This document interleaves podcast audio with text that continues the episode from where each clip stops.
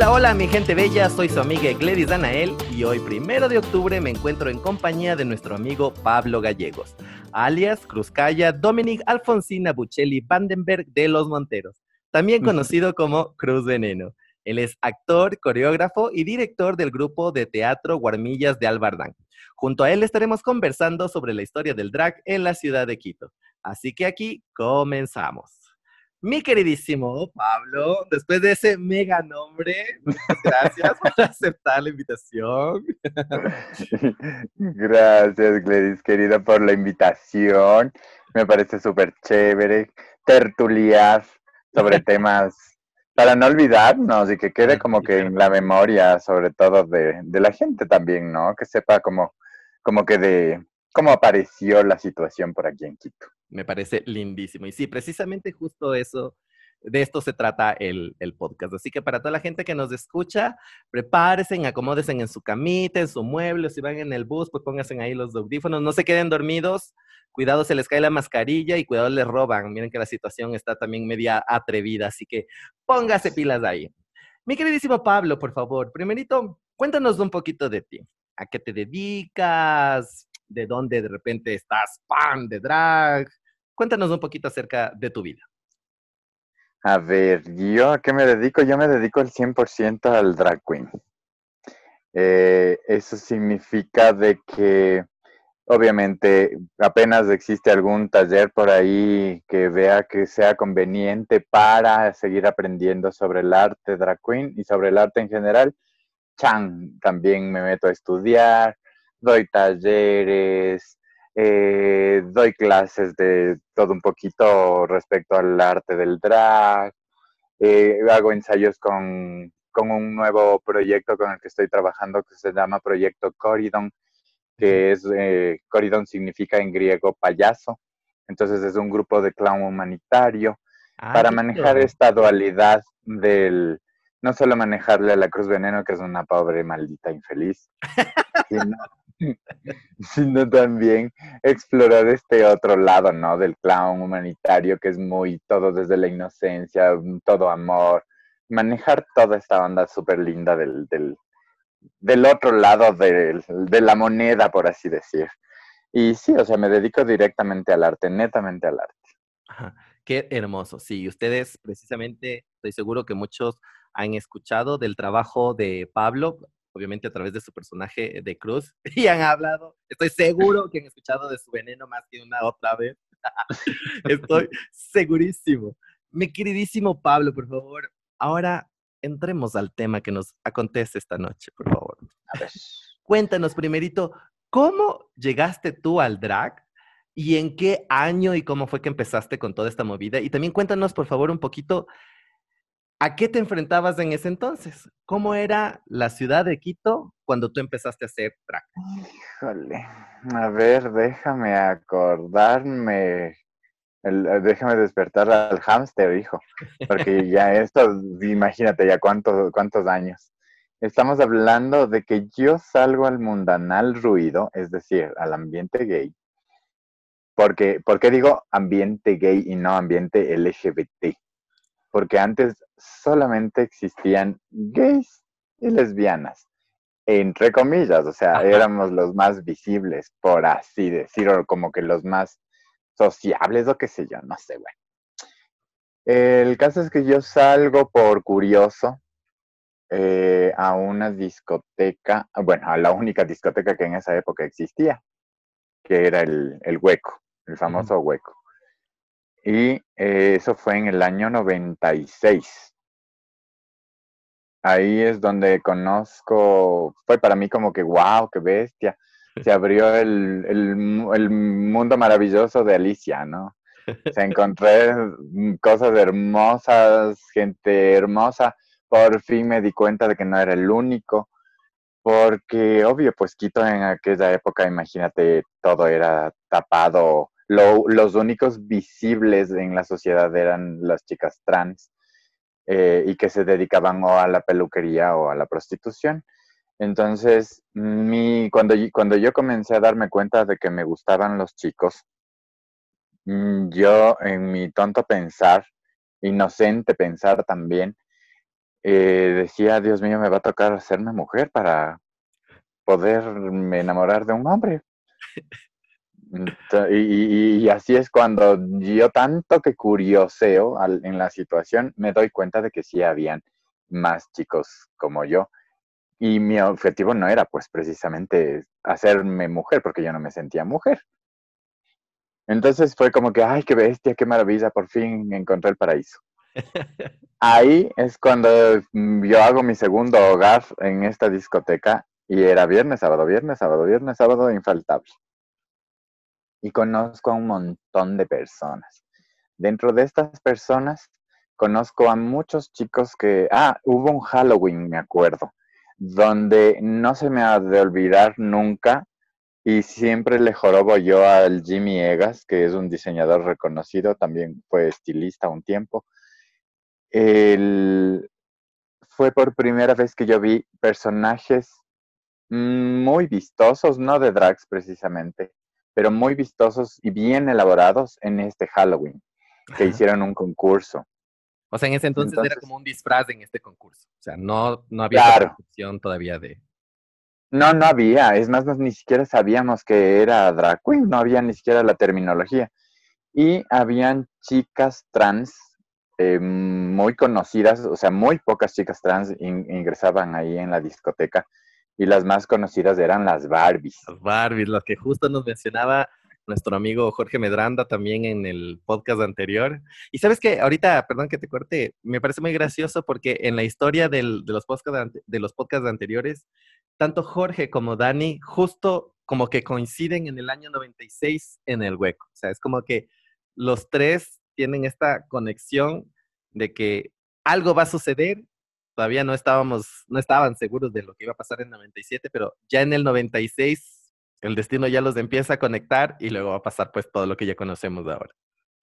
Claro, e imagínate que Jorge Medranda debe tener por ahí unas fotos mías también. No lo dudo. De, aquella, de aquella época, porque él hizo una exposición justo en la discoteca y yo fui uno de los modelos de él. Entonces, ahí, como Pablo. Todavía no estaba la, No, no, no existía todavía, pues la cruz. Entonces, eh, ahí nos conocemos preciso con el Dani, nos conoce, les, le conozco a otros chicos más, es más, con el Daniel nos volvimos, ¿qué te puedo decir? Como las, las duras de la discoteca, porque había un espejo al frente del hueco y era nuestro puesto. Y bailábamos, pero como, Dios mío, como que se iba a acabar el mundo. Y es más, codiábamos a la gente, nos peleábamos por estar frente al espejo, puedes imaginarte, y eso era con el Daniel. Eso pasa hasta ahora, chicos, dejen de pelearse cuando están frente al espejo. Sí, ay, Dios mío. Bueno, pero nosotros llegábamos y todo el mundo rap se abría, entonces éramos como que, a ver, cuidadito con, con el Daniel. Y fue, fue chévere esa época, muy lindo. Ahí es cuando yo te digo que me encanta esta onda de que las chicas trans manejaban un estilo de, transformismo que me enamoró. Porque ellas se vestían, pero al detalle, o sea, cuidaban cada detalle minucioso para parecerse a Madonna, a Cher, a la Rocío Jurado. O sea, eran impresionantes, eran, ¿cómo, ¿cómo te explico? O sea, era verles a los artistas ahí en vivo. Y eso me comenzó a llamar mucho la atención. En medio de todas estas eh, cosas, las chicas trans, eh, yo me hago amigos de algunas chicas trans, entre ellas la Connie, me acuerdo, la Pelangocha, la, la Conga. Eh, de las Barbies no, porque eran miedosas, pero sí les saludaba, sí les saludaba. Respeto, pues dijo, o sea, su majestad por poco nos tocaba hacerles a esas porque eran duras. Duras, duras. Duras, duras. Eh, y bien reconocidas, pues, y bien conocidas, ¿no? Entonces era como que, ay, hola, uy. Y cuando te saludaban, ay, me saludó la Barbie, qué maravilla. Eran lo top de lo top. Claro, impresionantes. Imagínate, la Aníbal era como de mi altura, un poquito más y, se vestía de Barbie. Entonces era una muñeca Barbie impresionante, gigantesca, hermosísima. Uy, no, o sea, es que nada, nada, nada que ver con, con, con, ¿qué te digo? Nada que ver con el drag. pero sí llegaban al grado de la magnificencia. De claro, había algo espectacular ahí. O sea, había algo que de ley te llamaba. Exacto. Entonces comienzo yo a llevarme con, a llevarme con ellas porque eh, yo me entero de que la pantera, que era un chico eh, afrodescendiente, y le decían la pantera, y ella estaba orgullosísima de que le llamen la pantera, ella se llevaba con la mujerón, la mariscal, que bailaba samba. La mujerón era aparte de las Barbies, era otra, otro personaje, o era parte de las Barbies. Claro, era otra. No, no, no. Ellos no se llevaban, es más, porque, o sea, las Barbies eran peluqueras. Ya. Y hasta el día de hoy, hasta donde sé, son peluqueras. Y la mujerón era trabajadora sexual. Y la pantera era, se vestía de chico en el día, pero en las noches también se vestía y toda la cosa, ¿no? Y yo no sé cómo es que la pantera llega al cupibar, a crear un cupibar. Este cupibar era el amanecedero, por ah, así decir. O cuando cerraban el hueco, cuando llegaba la policía, nos íbamos al cupibar y nos encerrábamos porque era así como subterránea la discoteca esa. Y ahí habían unos showsazos increíbles. ¿Y en dónde estaba este cupibar? Era en la Amazonas y Ventimilla. Ave. Ah, así, bajabas las gradas y hasta ahora creo que está eso clausurado, no sé. Pero es una, es un, bajando gradas, gradas, gradas y es un local así largo, largo, largo. Ahí nosotros nos encerrábamos hasta la madrugada, pues no había la ley zanahoria que hay hoy, día. Entonces yo feliz de la vida porque me estaba codeando con la crema innata de la mariconada. Era la harta presencia. Exacto. Y, ahí estaba la Farto también, que hasta ahora está el, el Cristian Farto, que llegó a una época en que él también se, solo se vestía de chica, ¿no? Pero había esta onda, por ejemplo, en Halloween, yo tengo una foto donde él se vistió de gárgola. Y eran unas imaginaciones espectaculares para creación de trajes. Y me comienzo yo a llevar con ellos para que me enseñen. Y es la primera vez que yo me he visto de gatúbela. ok. Con la, ayuda de ellos. A ver, descríbenos de esa gatúbela, ¿cómo, cómo era para imaginarnos? Parecía atropellada la pobre, pero bueno. O sea, me conseguí, y yo no me acuerdo ni siquiera cómo alguien me regaló, me prestó una peluca lacia negra, ¿no? Larguísima. Unas, me hice yo unas orejitas con lentejuela, como de gato, para que no me reconozcan, porque como no sabía todavía maquillarme y me daba miedo también, me puse un antifaz que venía así como gatito. Y blanca, blanca parecía que había cogido la harina y ¡paf! enterrada ahí. Exacto. Y todo absolutamente de negro. Era un, me acuerdo como un trajecillo con pantalón y esto de lentejuelas. ¿Cómo me conseguí? Fue en un mercado de pulgas que fuimos a oh, comprar. Y ahí vendían ropa grandota, pues, y zapatos grandotes de tacón. Y pues ahí vas a los mercados de pulgas y, te vendían, pero regalado, porque como nadie usaba, no habían chicas en esa época que calzaban tan grande, ni eran tan grandes aquí. Entonces, ¿Nunca te resultó un problema ir a comprar esos zapatos, de esas cosas? Mm, no, porque sabes que, o sea, en los mercados de pulgas que nosotros, que yo fui, y era como que las chicas trans iban. Ah, Entonces era por el centro, muy cerca, muy cerca de la, del pasaje Amador. Entonces la señora era como que, ay, hola. Y es más, la señora también toda muy maricona, ¿no? sí. Y nos acolitaba y toda la cosa. Entonces, no, como que no hubo tanto problema por esa. Y, yo comencé a, a, adquirir el comportamiento de las trans. Entonces yo fui muy agresiva. En agresivo a. porque era una mezcla, una mezcla media rara yo también. Y comencé yo a romper, incluso ya como Pablo, esta, esta onda del, o sea, ¿por qué me tienen que a mí exigir a que me porte así, a que me siente así, a que hagan tales o cuales cosas? y comencé a revelarme a la, a la sociedad, pero, en realidad era a, mí mismo, ¿no? O o sea, contra mí mismo y mi masculinidad, por así decir. Y comencé a llevarme mucho, es más, con estas chicas trans y ellas me enseñaron algunas mañas, como pelear, como defenderse, eh, cómo truquearte, cómo ponerte esponjas, cómo maquillar, cómo moverte, etcétera, etcétera, un montón de cosas. O sea, y ahí comenzó mi, mi gusto por este lado femenino, pero para, para mostrar algo. Ajá. Entonces era como muy específico, o era Halloween, o era algo como muy específico, una fiesta de shows, ponte en el Cupibar y cosas así. Entonces había temas específicos. Cuando yo le conozco ya a finales del 96 al Patricio Malo y nos enamoramos. Ahí Así nos contaron en el primer podcast.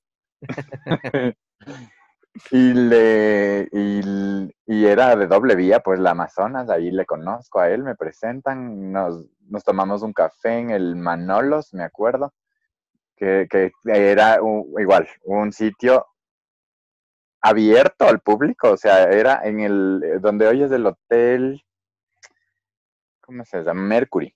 Donde hoy es el Hotel Mercury, ahí era un, eran dos cafés gigantes. El uno era el Manolos. El Manolos tenía mesitas afuera en la vereda y ahí es donde nos sentábamos, pero una caterva entre lesbianas, no, dos lesbianas y un montón de gays. A jugar carta, a tomar café, a ver cómo pasaban los carros de ida y vuelta, porque era de doble vía el Amazonas.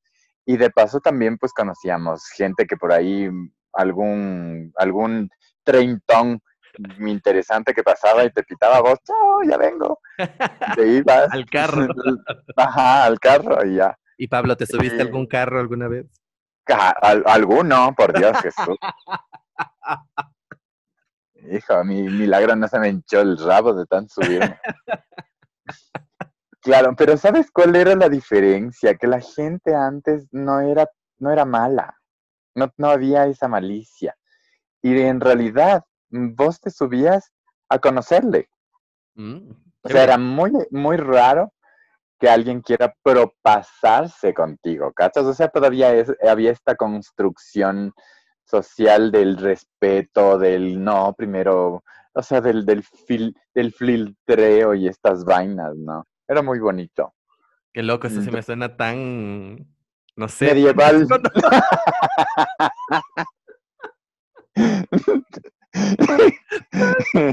Mi cerebro dijo, no puedo entender eso. Te juro, eso, eso existió. ¿Es, verdad eso, acaso? Y sí, o sea, fue, era muy lindo, muy lindo. Yo llegué a conocer, ahí llegué a conocer gente súper interesante. Llegué a conocer dueños de galerías de arte. Llegué a conocer gente muy importante que eran de closet, pero eran casados, aviadores, eh, azafatos, o sea, era muy común en esa época conocer azafatos y pilotos. A ver. Y era espectacular. El viaje gratis. Conocías. Y, y, si, claro, o sea, si te hacías súper amigo, pues ellos obviamente te decían, ay, ven por acá, vamos por allá, la, la, le, le, li. Y la, la mayoría de los que conocimos en esa época ahora viven en otro país, ¿no? Y ya con pareja de 20, 30 años. Sí, sabes que eso también en el primer podcast, cuando hablábamos con el Dani, después de algunas personas empezaron a contarme que eh, con el Dani, en el Dionisios, perdón, eh, se hicieron parejas y tuvieron esta nota. Pero hablábamos precisamente de eso, o sea, yo no conozco, mejor dicho, no conocía parejas que tengan tantos años de ser pareja, al menos aquí en la ciudad.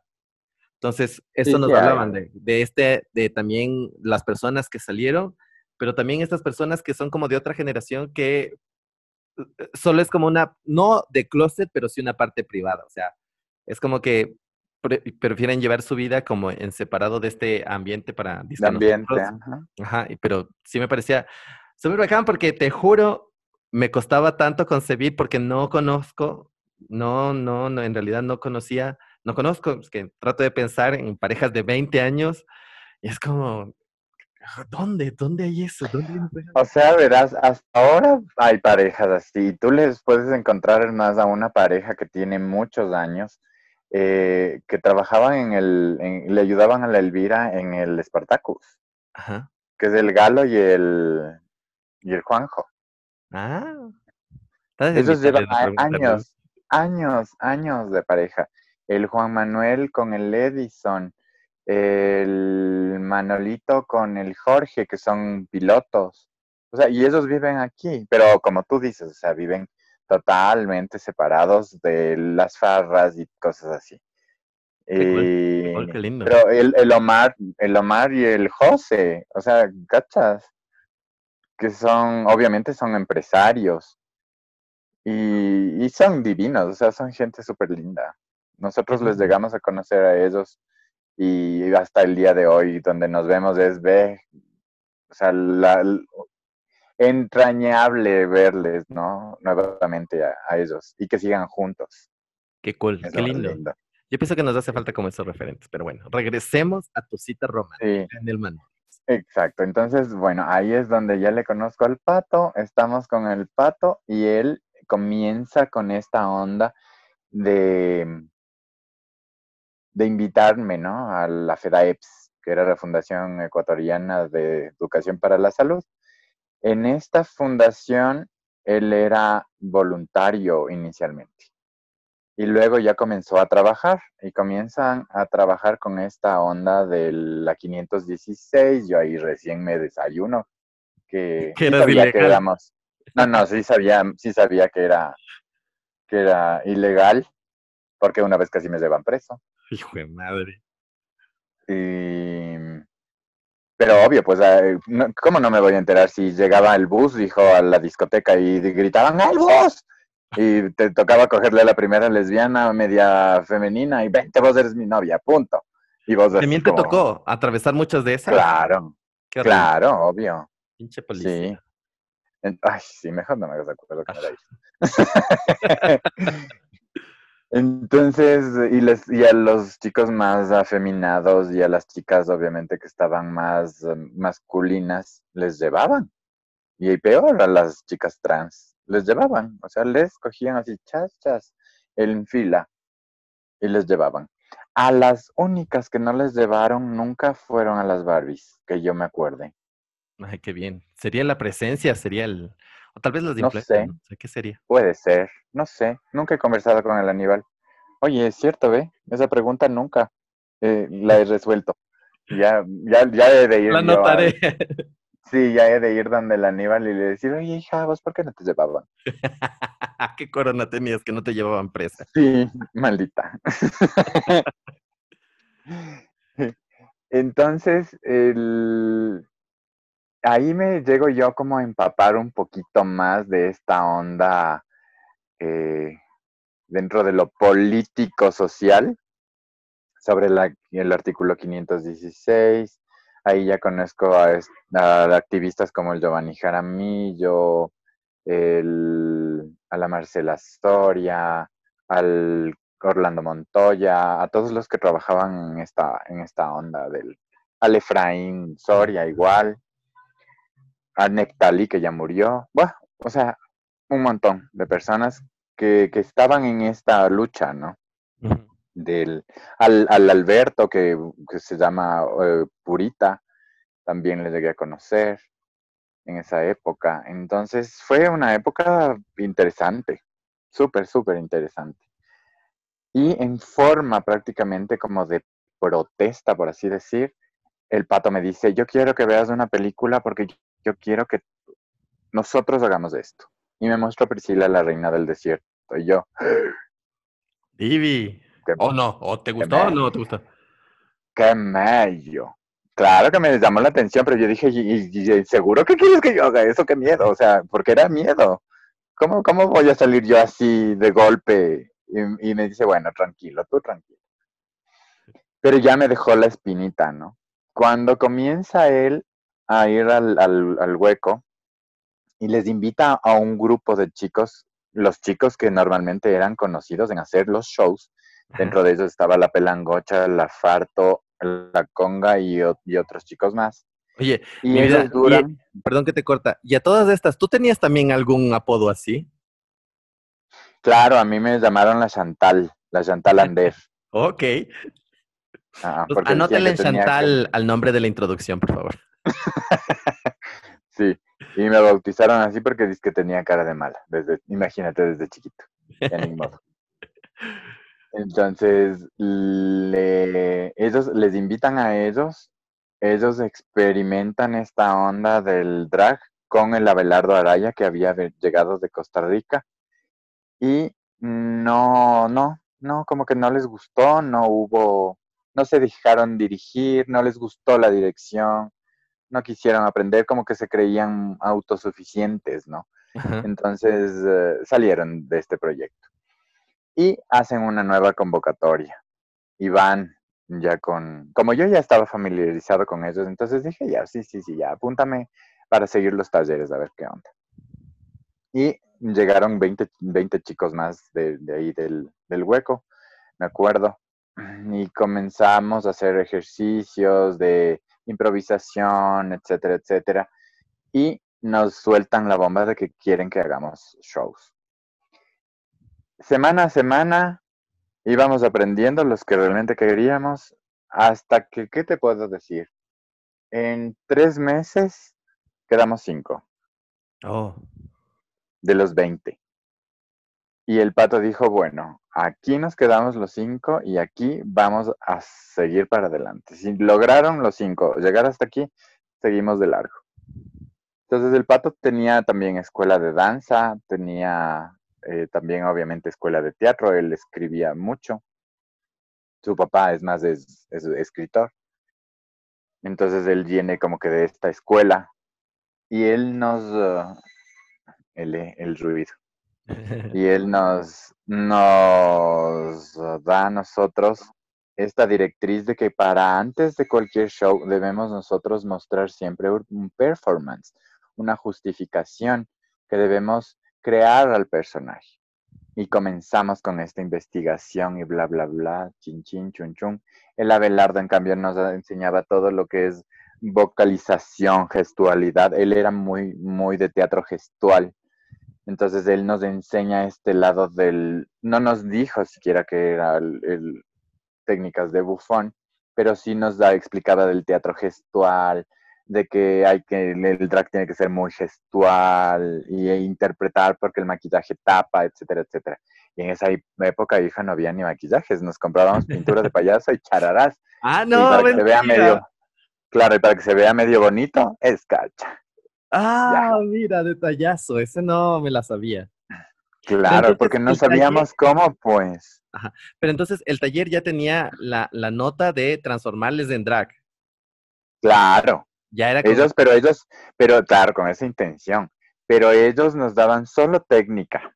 Entonces nos daban técnica de danza, nos daban técnica gestual, nos daban técnica de respiración, algunos tips en teatro también. Eh, para poder interpretar, etcétera, etcétera. Pero nunca nos indicaron nada de vestuario, de cómo hacer, de cómo maquillarnos. O sea, el pato medio, medio por ahí dijo, verá, tienes que medio afinarte por aquí, medio por aquí, ya, ya, bueno. bueno. Entonces pues, éramos las payasas. Y así comenzamos.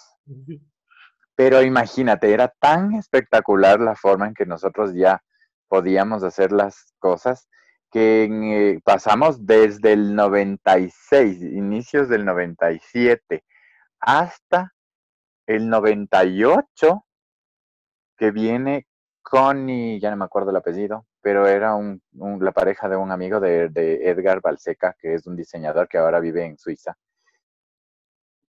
Viene y se le ocurre poner una, una, discoteca que se llamó 161 porque era por el Manuela Cañizares, casi cerca del, de la Ana María.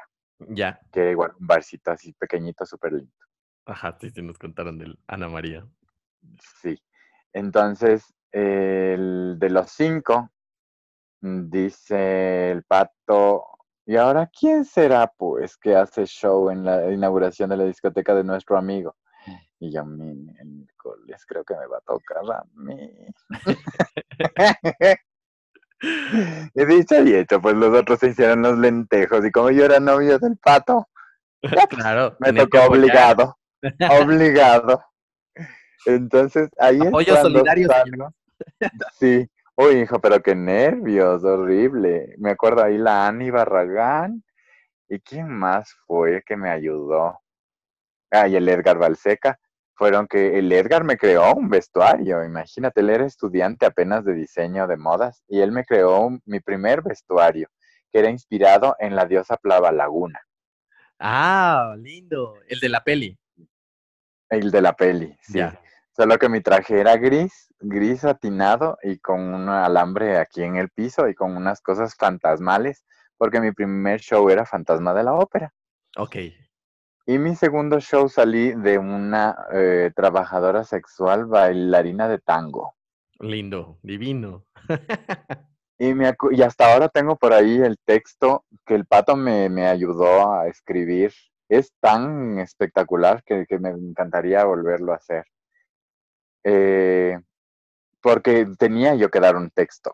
Entonces yo desde mi personaje daba el texto y era como una cita una cita fallida, ¿no? O sea, yo le iba a matar a un amante que era malo ya para, para, para mí.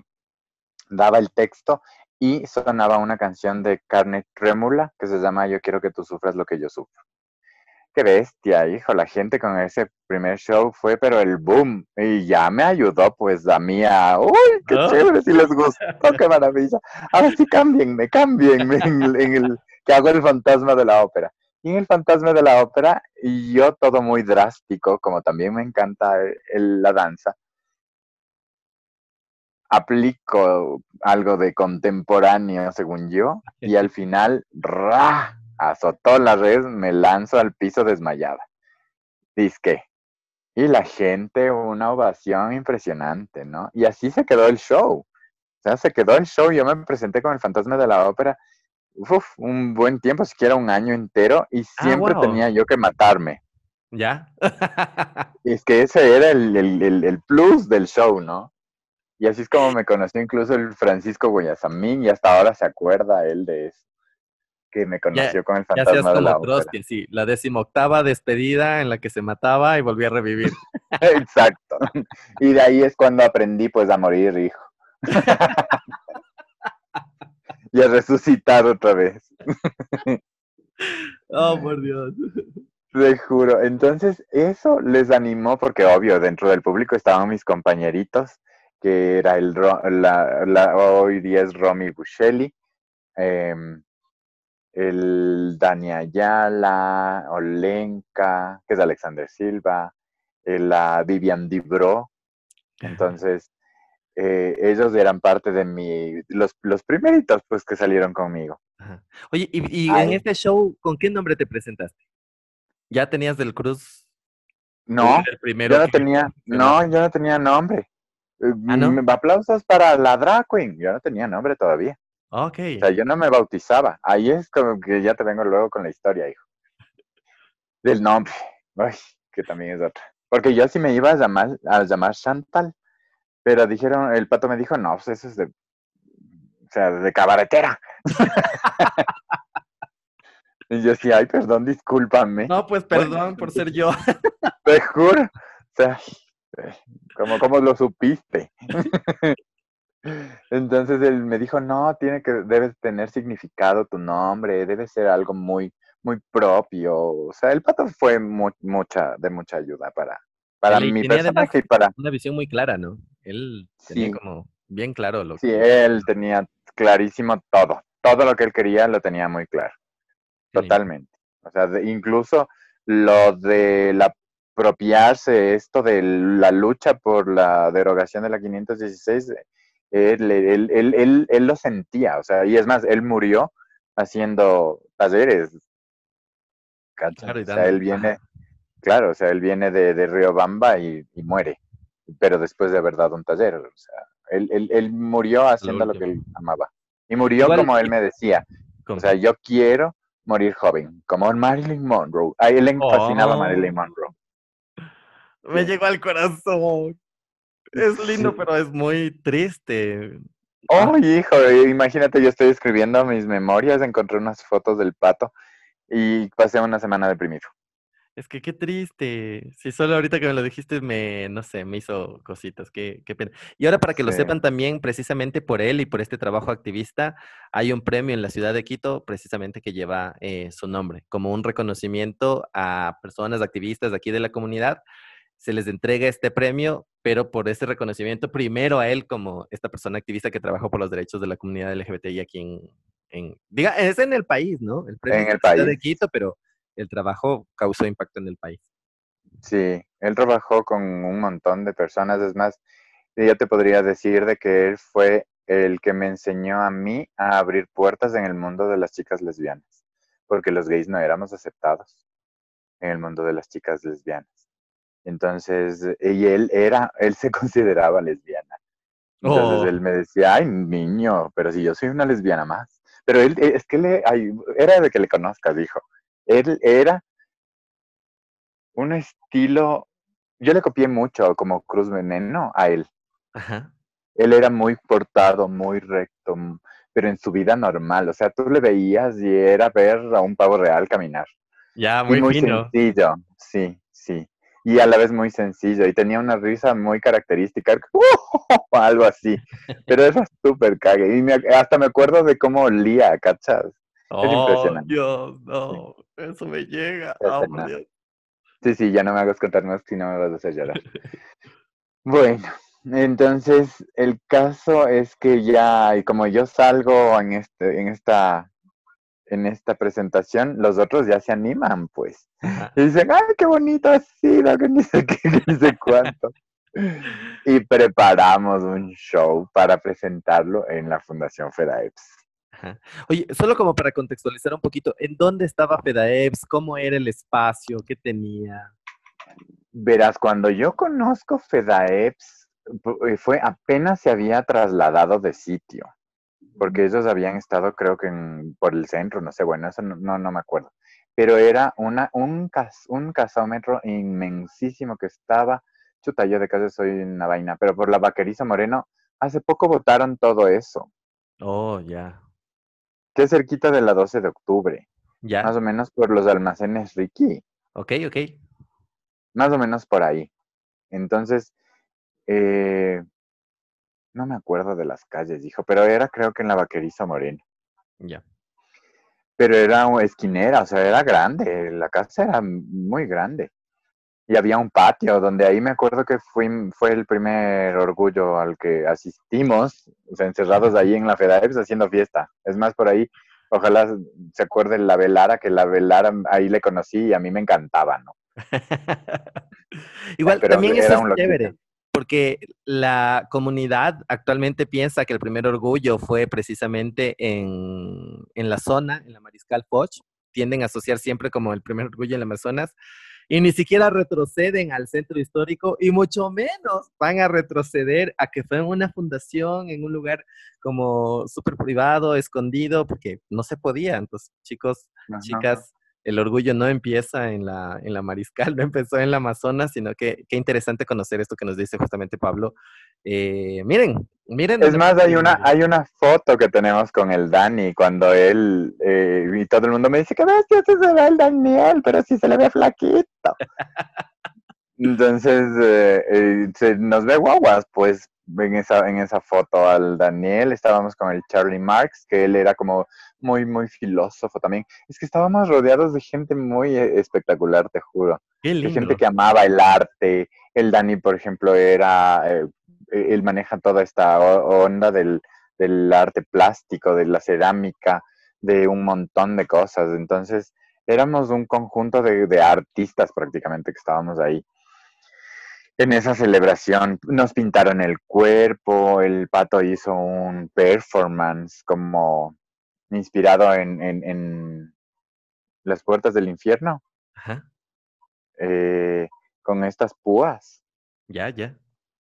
Y amarrado, ¿no? Pero hablaba él desde una perspectiva del mundo gay, cómo nos sentimos, como atrapados en, en esta onda de la, de la sociedad y que es necesario salir y terminaba desnudo.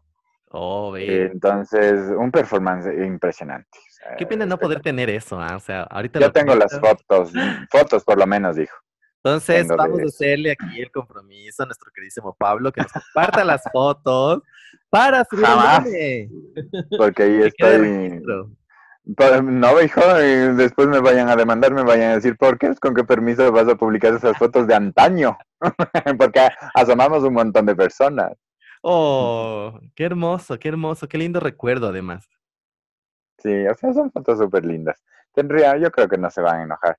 Tendría que ver qué personas están ahí y, y decirles, ¿sabes qué? O sea, de- de- de- déjanos publicar y compartir, o sea, sería lindo.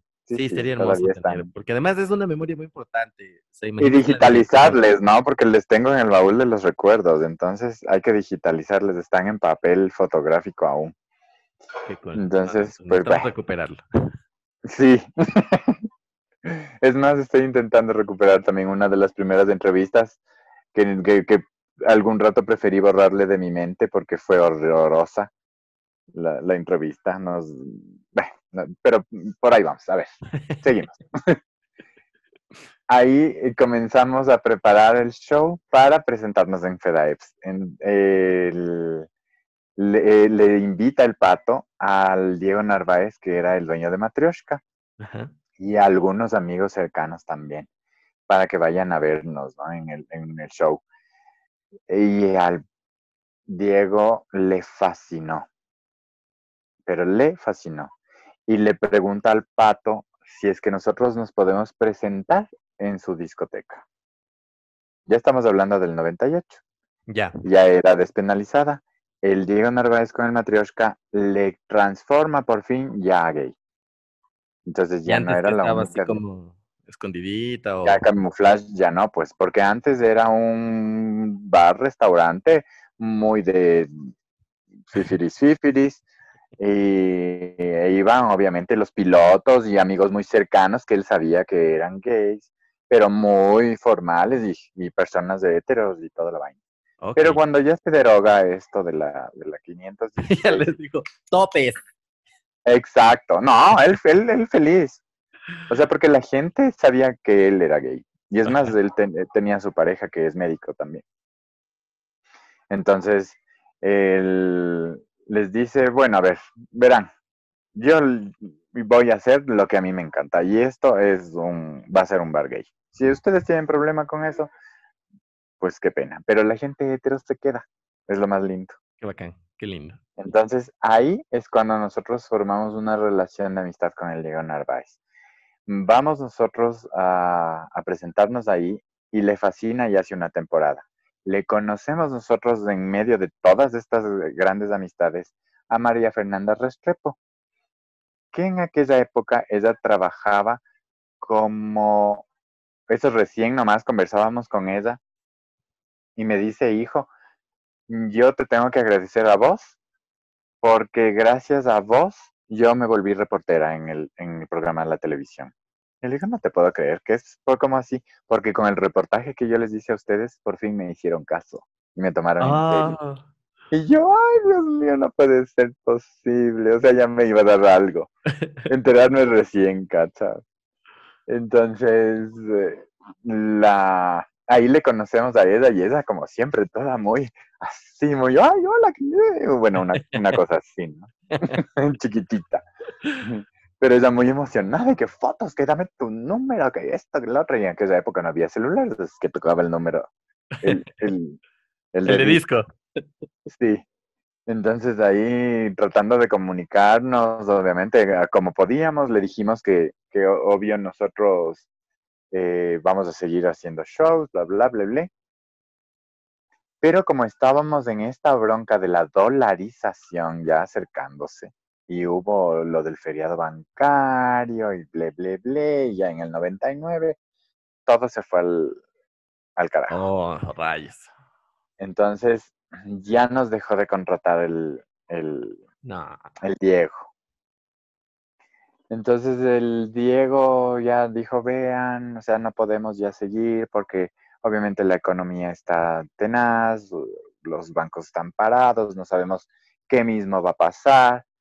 Y la entrevista también con la María Fernanda se quedó ahí, porque ya era más importante cubrir estas noticias. Ya. Y yo en aquella época también ya no podía hacer nada porque yo estaba trabajando en el Banco del Pichín. A ver. ¿Puedo, ¿Puedo decir nombres, marcas? Sí, sí, dile. Bueno, ya estaba trabajando en ese banco. En ese banco. ya. Entonces, eh, ya, ya, como que dije, dijimos, nada, pues hijos, ya. O sea, ya.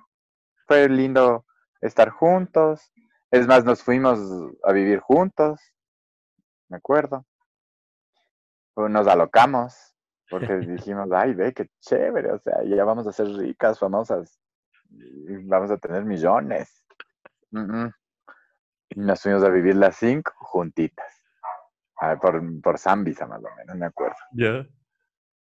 Pero ya, pues como todo se fue a la porra, entonces ya cada uno más bien se fue a su casita.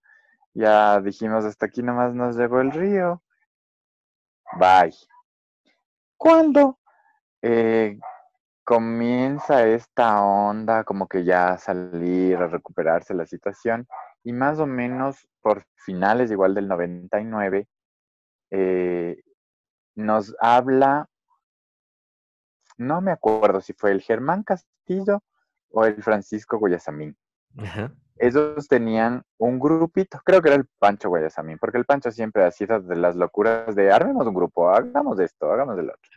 Entonces, el Pancho Guayasamín tenía un grupo de amigos donde jugaban ajedrez, jugaban villa y toda la vaina en el Dionisios. Ok. Entonces, y el Dionisios era, o sea, yo llegué a una vez allá y yo dije, Jesucristo, ¿qué es dónde llegué? A un, prostíbulo de hombres. Nos contaron precisamente aquello. Exacto, porque era todo empapelado de yuchos. Ajá. El collage que casi fueron, ajá. Ah, no, casi hay divorcio y toda la pendejada con el pobre Daniel, Dios mío. Bueno, esa es otra historia. Uf, Jesús, ya te ha de haber contado, es más. Fue una lucha tenaz con el pobre Daniel, pero bueno. El caso es que llegamos allá y dicen, ¿saben qué? Nosotros, no, ¿sabes qué, Pablo? Nos vamos nosotros a presentar aquí, ¿qué te parece? Que hagamos ni sé qué, que ni sé cuánto, la, la, la. yo, ah, sí, chévere, chévere, me avisan. Yo con el Dani ya me llevaba, pues, de hace ya años. Él me acuerdo, en toda esta transición, si mal no estoy, él se va a España. Y ahí él conoce mm, esta onda de también del drag y del transformismo. Pero él nunca se animó a hacer nada. Sí, sí nos contó. Entonces, él ya se puso con el, ya le conoció al Manuel, se puso a trabajar con el Manuel en el bar, ya se, ya, ya, ya se estaba viviendo también con, en relación con él. Entonces ya dejamos como que de contactarnos con él.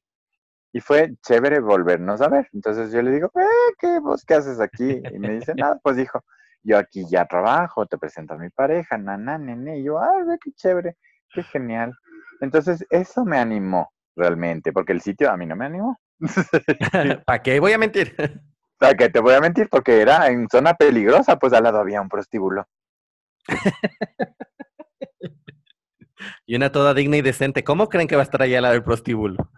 No digna y decente, pero sí daba miedo, pues dijo de que te vayan a hacer algo. Claro, no, así nos contaba el Dani, además, primero que el Dionisos incluso eh, tenía toda esta nota de trabajo sexual. Sí, fue una historia que no conocíamos que también todos nos quedamos como, oh por Dios, ese lugar atravesó primero por eso. Sí, tenaz. Entonces, bueno, yo por suerte ya le conocí como Dionisios como bar gay y con los yuchos ahí alrededor. Que obvio, pues vos entras y dices, ay, ve qué bonito, uy, ve ese como ha tenido de grande, cosas así. Pero como para seguirte presentando ahí, chuta, no sé, y, y encima más que nos confundían con, ya por ende nomás nos confundían con prostis. Imagínate. Entonces, bueno, pero por verle al Daniel ahí, yo le dije ya de una, chévere, no importa, vamos. Pero pasó un tiempo, ¿verdad? Todavía, y yo ya como me desilusioné otra vez, dije, uy, no, ya, o sea, más, más lo que nos hacen ilusionar y nada. Cuando en febrero, me acuerdo, más o menos. Sí, fue en febrero más o menos que nos... ah, ya, ya me llaman y me dicen, Pablo, necesitamos tres drags. Y yo, él, Jesús, ¿en serio? Uy, y, entonces, y en ese rato a llamarles a todos los, los perdidos, pues. Reagrupación, Ya, reagrupación. Claro. Y en esa época solo el Ronnie y el Dani Ayala dijeron que sí. Entonces ahí es cuando nosotros regresamos, vamos por primera vez al Dionisios a presentarnos. Me acuerdo que hicimos, y yo como que, ay, qué raro, fantasma de la ópera. El- hicimos conga también de la Gloria Estefan. Y, al- y ¿qué es lo que hacía? ¿A quién le importa?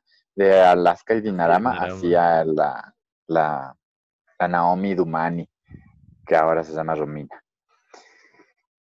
Y, les, y de- el Daniel había sido, bueno, como el Manuel Acosta trabajaba pues en, en las aerolíneas, Ajá. él daba clases a los pilotos y a los azafatos, creo yo. Entonces él tenía buenas relaciones también, pues con personas importantes. Dentro de eso, ellos habían sido amigos del Paul McGrath. Paul McGrath era un fotógrafo de National Geographic. Ya. Entonces mm, les han invitado para que tomen fotos pues de estas bestias salvajes. y unas fotos pero espectaculares, hijo. Y se enamora el Manuel y el Daniel de nuestro show. Y me nos dicen, chicos, necesitamos conversar con ustedes. Nosotros, bueno. Y fuimos domingo a conversar con ellos. Ahí es donde, bueno, es- eh, no me permiten conversar esas cosas privadas, pero bueno. Ahí habían ciertos problemas con un vecino. eh, entonces, Detalle. el- exacto, ya nos fuimos bautizando con que el vecino nos comenzó a insultar y nosotros, me muero que es donde nos metimos.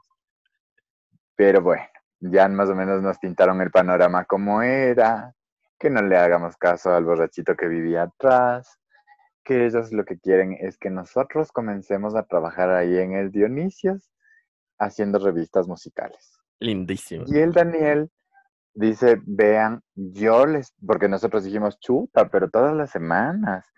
Y ahora, ¿y de dónde nos sacamos? Pues los trajes. Y la platilla, ¿de dónde nos sacamos para, para tanta cosa?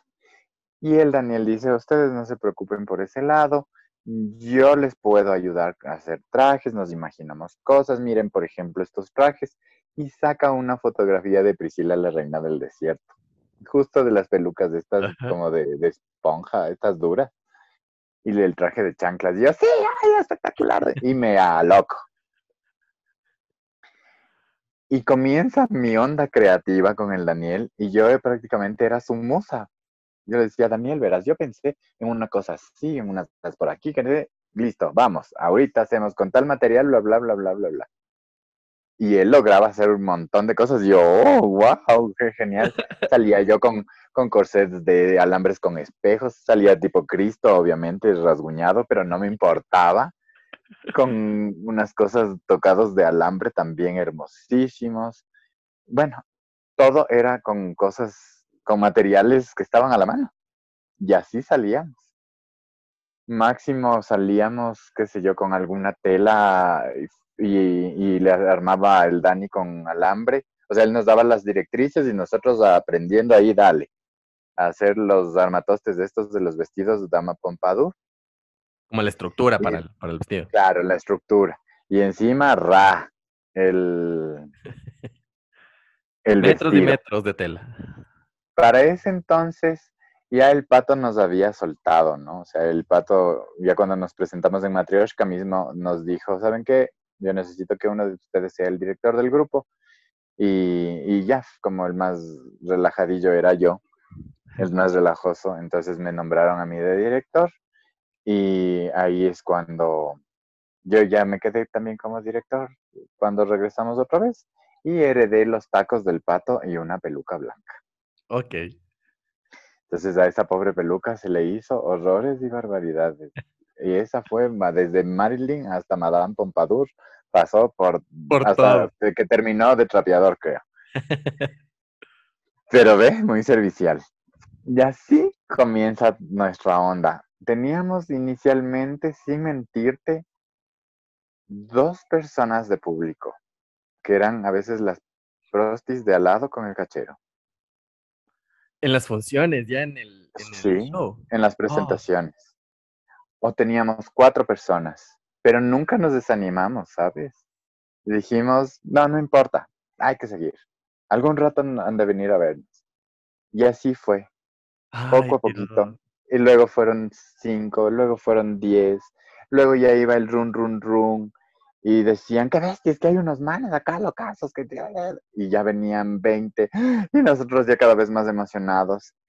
Y ahí regresa la María Fernanda Restrepo a hacernos el reportaje. Y nos hace nuestra primera entrevista, que todos obviamente nerviosísimos porque teníamos que salir normales, o sea, con nuestra vida cotidiana. Eh, y muchos no sabían, pues, en casa de que Oh. hacían drag y otros peor no sabían que eran gays.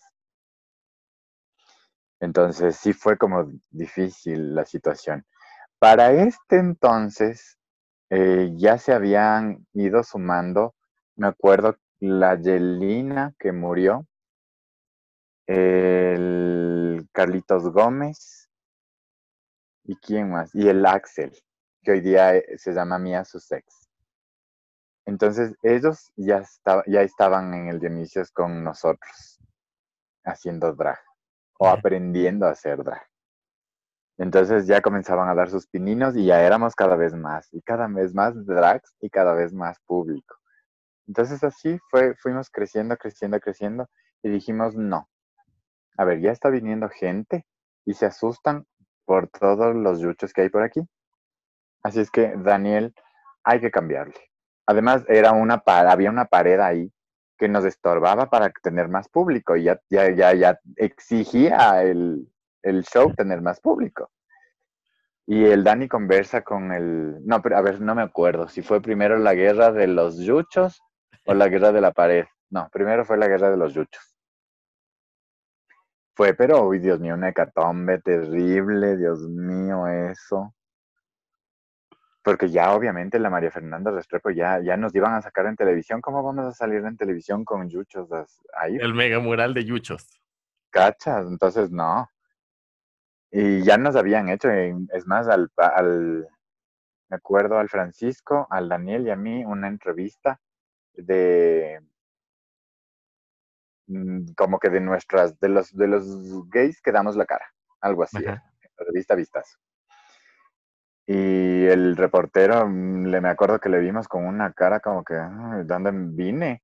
Entonces ya, eh, yo como me manejaba en ese entonces con el qué dirán, entonces yo decía, no, hijo, ¿qué van a decir? Después no vamos a tener público, que la la la le, le, le. Y yo venía con la maña del pato, mm, toda plumífera. Entonces le decía, no, hay que cambiar, por lo menos tapemos, pongamos algo, no sé. O sea, no quites los, los, los yuchos, pero tapemos, o sea, hagamos, pongamos cortinas, y ya al escenario también, pongámosle como escenario, con luces y todo. Y el Daniel se emociona. Y dice, sí, mucha pendejada. Hijo, fue una guerra mm, como de una semana entera para quitarse esos yuchos. Y como yo era medio salvaje, me le enfrento yo al, al Manuel. Entonces yo le digo, bueno, a ver. Le digo, ¿vos qué quieres aquí? ¿Que te funcione tu huevada o no? ¿Vas a colaborar, sí o no? Exacto. Y dice, ya, ya, bueno, ya, ya, listo. Como yo no pinto nada aquí en mi casa. Entonces, tas, tas, tas, tas. Y dije, "Ay, que- y el Daniel, ya, qué chulos, vamos. Y todos nos pusimos a- con maderas a pintar y a clavar. Bueno, o sea, era, era nuestra casa. Se pusieron a hacer hermoso. la intervención. Claro, yo me acuerdo cuando fui al Dion y justo le decía al Dani, ah, ahora entiendo los pedacitos que aún quedaban de este como collage que él, supongo, lo salvó, lo guardó. Y, pero jamás entendí la dimensión que eso significaba. O sea, por poco y el bar se llama collage porque había el mega collage de Yucho. Entonces, ¿cómo diera ahorita por tener un pedacito de esa pared? De haber sabido Ay, que iba a te pasar juro. todo lo que pasó, cómo quisiera atesorar un pedacito de esa pared.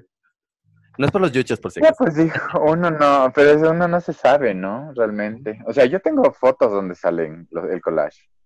Ah, y el Dani también debe tener, claro, el Dani te debe tener pues, un montón, si él, si él, si, si tomaba fotos de todo. Entonces, eh, ya por lo menos logramos eso y dijimos, hay que ver que esta pared marche, que nos impedía. Y el Manuel de ver el éxito que comenzamos a tener, dijo, ya comenzó a, ceder. A ceder. Y a decir, ok, listo, no hay problema, chévere. E incluso bajaba él ya a ayudar en barra. Ajá. Porque antes era solo el Pancho, el Pancho Guayasamín ayudando en barra y en luces. El Daniel ayudándonos en camerino, en trajes, y corre por aquí, corre por allá, en ver las compras, bla, bla, bla, bla, bla. Y el Manuel no se asomaba. Entonces, ya de ver que había gente y de que había gente hétero que se, que se interesaba, de que vino María Fernanda Restrepo también a entrevistarnos, a mí en el tercer piso me crean un camerino. Es más, ahí decía Cruz. A ver.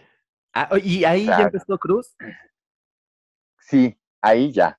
Ah, pero es que esa parte del nombre no te conté. Cuando llego yo a Matrioshka es que me bautizan a mí. Ah, ok. ¿Y por qué Cruz? Porque, o sea, ¿por qué Cruzcaya, no? Porque Cruzcaya, estamos hablando de que una, una, amiga que era de ballet, de apellido Cruzcaya, me dice, tú tienes que llamarte Cruzcaya. Y ella fue que me ah, apoyó y todo para yo seguir en, en, el drag. Y me decía, no te rindas, así es todo, comienza siempre desde cero, no, te desanimes, y lo tuyo es el arte, yo sé que lo tuyo es el arte, anda, sigue. Entonces ella fue un impulso muy grande para mí y yo dije, sí, yo me voy a llevar Cruz Calle. Entonces el Dominique, un chico que se trasvestía y que adoraba lo que yo hacía. Y él era, él era Odalis, él se llamaba Carlos Muñoz, pero él se, eh, cuando se vestía se llamaba Odalis Vandenberg. Ya. Entonces él me dice, tú, tú vas a llevar el apellido Vandenberg. Entonces, al inicio yo me llamaba Cruzcaya Vandenberg. Ok, súper sofisticada. Claro, pero por la esta niña que me bautizó así. Ajá, súper anglosajona, rusance. sí, no sé, una cosa media rara. El caso es que el, el Dominique me, a mí fue igual como, como el Cruz Veneno ahora. Alguien que me dijo, oye, vos deberías tener como tu personaje muy dominatrix siempre como de cuero, siempre, porque tienes una mirada muy imponente, eres muy como diabólica. Y dije, ay, qué genial, sí me gusta, Dominique, chévere. Entonces ahí me pongo Cruzcaya Dominique Vandenberg. Y el Buccelli, ya cuando se acaba la temporada de Matryoshka. Cuando se acaba la temporada de Matryoshka, me acuerdo había una chica súper rayada. Era hetero que era Daniela Buscelli. Y tenía el cabello, la primera, imagínate, hace 23 años, dijo, verla a una mujer pintada de rojo con negro. Okay, Y lacio el cabello y, un, y un cerquillito. Hermosa, hermosa, hermosa la, la tipa. Y ella se llega a enamorar de nuestros shows y no dejó de ir. En, se repitió toda la temporada, aunque hacíamos exactamente lo mismo las mismas canciones. Claro que variábamos en las bromas y cosas así, porque había un accidente en el escenario, disque que todo estaba preparado y todo muy gracioso también. Y ella se repetía. Se repetía, se repetía, se repetía. Y ella me dijo, ay, es que eres tan linda. Me encanta. ¿Sabes que para mí sería un honor que tú tuvieras, te llamaras Bushelli? Y yo, bueno, normalmente la gente tiene dos nombres, dos apellidos. Uno más. claro. Y ahí es donde yo me comienzo a llamar Cruz Gaia Bush, Dominique Vandenberg. Ahí salgo del matrioshka bautizada así. Ok. Y como verás, me siguen bautizando y aumentando nombres, ¿no? y ahí es lo de la historia del nombre. Cuando ya me crea el Daniel y me dice, ese que sea tu camerino. Y luego yo, eh, cuando salgo en televisión, ya eso fue en la época del, en, en, octubre del 2000, ahí yo tuve problemas en la casa. Y yo le pido al Daniel que me, que me deje vivir ahí. Ah, y mi camerino era mi, mi habitación. Ok, ok. Hijo, si yo abriera la boca de todas las cosas que me enteraba. si yo contara todos los secretos que se revelaron ahí. Que, que, ese castillo tenía. fue duro, fue duro. O sea, fue duro por... Eh, y yo sí le... O sea, quizás por eso, a pesar de muchas broncas que, que he tenido con el Daniel, yo le considero a él mucho. Eh, y nunca dejaré de decir que es un súper artista, nunca dejaré de decir, de reconocer lo que él es. Eh, no sabe al César lo del César, sea lo que sea que haya pasado entre los dos. Entonces, sí, yo, yo, yo ahí vi cómo él sufrió mucho en esa casa. Y hasta cierto punto es feo decirse una misma las cosas, pero el, fui, creo, un, paño de lágrimas en su momento. También fui una de las personas que le alentó a él para que haga drag. O sea, ¿por qué no? Eh, y es más, hubo un episodio tan épico que nunca se me ha de borrar de la cabeza, que, que me sentí tan orgulloso de él por zafarse de esta cosa tan agresiva que él vivía, de esta relación tan agresiva que él vivía. Pero bueno, contemos lo que me corresponde. Ahí ya comienza la situación a mejorar todo. Entonces comienzan a adherirse más chicos, ya éramos un montón. Ahí se adhiere la Sasha Díaz, que hoy, hoy día se llama Sasha Díaz. Eh, ¿Quién más se adhiere? Se adhiere el... Eh, ay, casi digo el nombre de hombre. La Freda Crouch. Eh, se adhiere... Ahí, ahí, es donde comienzan los strippers a, Porque él había hecho ya un concurso en el inicio de strippers que había tenido éxito. Y dice, oye, ¿por qué no volvemos a hacer? Le digo, excelente, tráele. Y de paso les utilizamos de bailarines. Y damos un plus en nuestro espectáculo para ver si es que llamamos más gente. Y dicho y hecho funcionó la, situación. Y eran también parte del elenco de baile. Entonces, el, eh, y ahí entrenábamos y todo. era, era, una academia de, arte. era una cosa seria. claro, de verdad. Y ahí es cuando nosotros ya no, ya no era Dionisios Bar, ya era Dionisios Teatro Drag. Y así se comenzó a llamar. Entonces eh, ya comenzó, ¿quién más? Bueno, comenzaron a adherirse un montón. El pollito, me acuerdo que le decíamos a un chico que se llamaba Edison, que él es el que le trae a la Freda Crouch. Y él también era parte. El Edgar Balseca, que comenzó a vestirme a mí, también comenzó a hacer drag. Entonces ya éramos un grupillo como de nueve más o menos, de haber sido.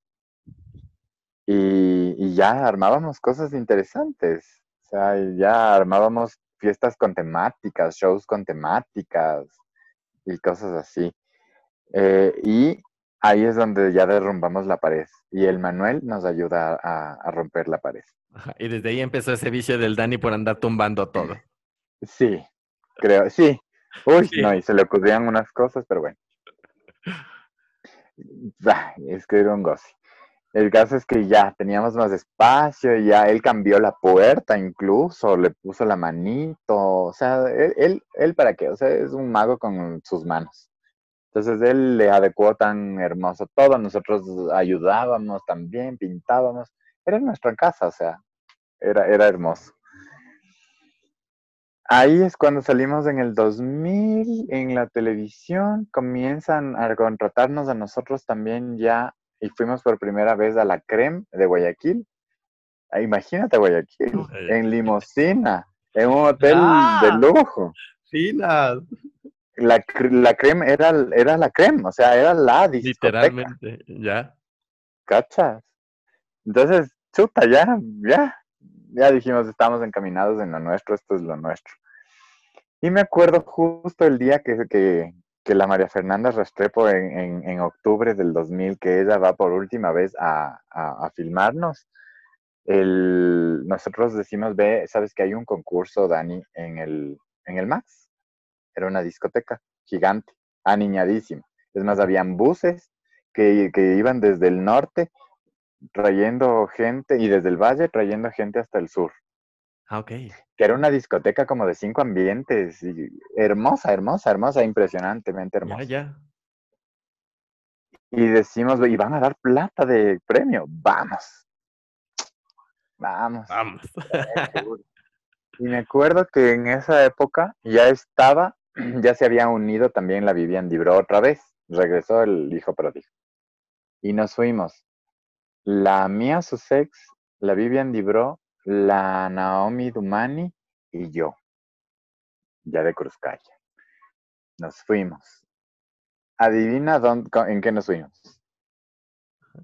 Eso lo sabremos en nuestra próxima transmisión. Así que si se quedaron con la pica de lo que iba a pasar, pues no se pierdan nuestro próximo podcast la próxima semana.